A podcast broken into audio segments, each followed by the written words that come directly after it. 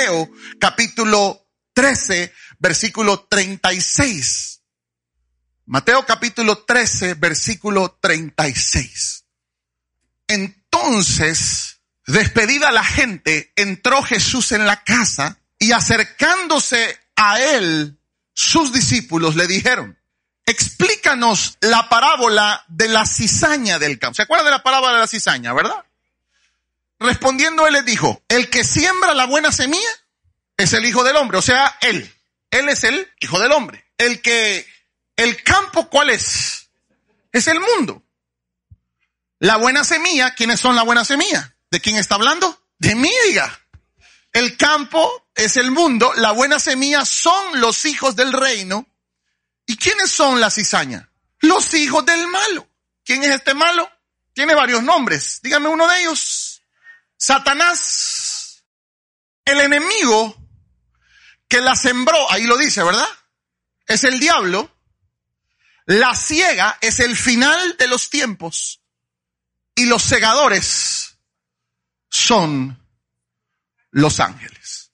De manera que como se arranca la cizaña y se quema en el fuego, así será en el fin de este siglo. ¿Cuántos dicen amén a la palabra?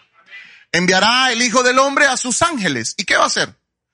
Y recogerán de su reino a todos los que sirven de tropiezo y a los que hacen iniquidad. Y los echarán en el horno de fuego. Ahí será el lloro y el crujir de los dientes. Quiero hoy hablar acerca de esta dualidad que hay. Dice la parábola que Jesús enseña es que había un campo donde el dueño del terreno sembró buena semilla.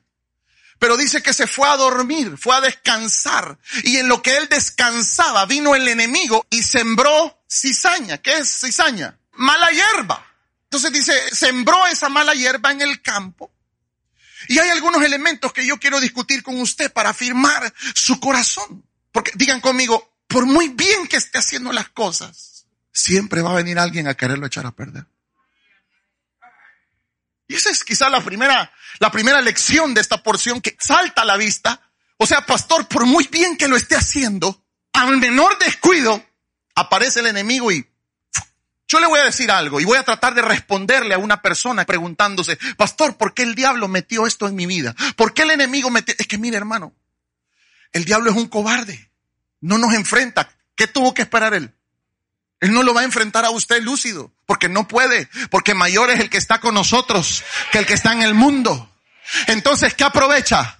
La noche. El punto oscuro, eso es lo que él va a aprovechar. Y yo quiero hablarle a alguien aquí hoy, no porque el enemigo sembró cizaña en algo tuyo, quiere decir que eso ha dejado de ser de Dios, sigue siendo de Dios, a pesar de lo del enemigo quiso sembrar, a pesar de lo que el enemigo quiso poner, lo de Dios sigue siendo Entonces, hay un pleito implícito en la historia. Y voy a hacerle lo más transparente posible. Toda la cizaña que el enemigo quiera sembrar en tu vida, el pleito no es contigo. ¿Qué quería dañar ese enemigo al final del día? Quería dañar al dueño del campo. O sea, el pleito es entre ellos. El pleito no es contigo. ¿Sabes cuál es el problema? Que tú tomaste bando. Tú tomaste bando. Feliz vivías cuando vivías en el diablo. Y eso es lo que necesito que usted como iglesia entienda. Porque gente me dice, pastor, hoy que me estoy poniendo bien, hoy que es que tomaste bando. Renunciaste a ser cizaña y dijiste, voy a ser trigo. Y voy a prosperar como trigo. Y para mí mi Señor a partir de ahora, su nombre es Jesucristo. Él es mi Señor. La cizaña es la que habla mal del otro. La cizaña es la que está para destruir. Simple. Usted quiere saber si usted es cizaña. ¿Qué está destruyendo usted? No, fíjese que yo estoy saliendo con ese hombre casado, pero porque pobrecito él. Usted es cizaña. Quiere destruir un hogar. Ninguna mujer que sale con un hombre casado será trigo.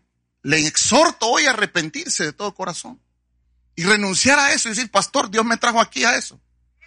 A renunciar a eso, porque yo no quiero vivir mi vida siendo la cizaña en la vida de alguien.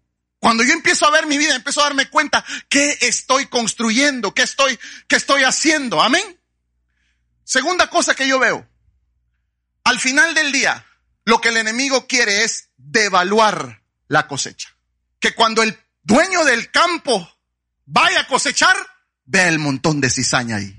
Eso es lo que el enemigo quiere. Yo le voy a decir algo. Muchos de nosotros estamos cayendo en el juego de la cizaña. Después de un día de trabajo, ¿qué te quedas pensando en la noche? En lo que el diablo sembró. Eso es lo que le da vuelta a tu cabeza.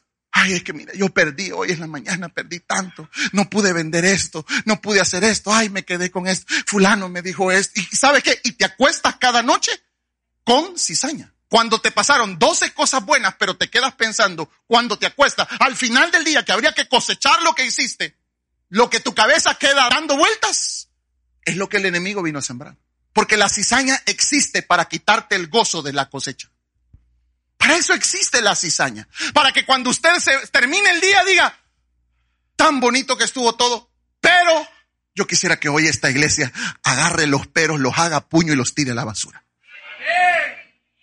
Yo le voy a decir algo de una vez y para siempre. Nada va a ser perfecto. Así que no se quede con lo malo que pasó. ¿Te gustó la comida, mi amor? Ay, sí, pero ese arroz no me gustó bien. Porque habla de lo feo. Porque no me habló de la carne. Porque no me habló del pollo. Porque no me habló del refresco. Porque no habló del lugar. Porque no habló de la compañía. ¿Sabe por qué? Porque vivimos en un mundo que cae en la trampa de sobrevalorar la cizaña. Es que mire, la cizaña se mete. ¿Para qué? Para que usted ya no tenga el sabor de la victoria. Iglesia con paz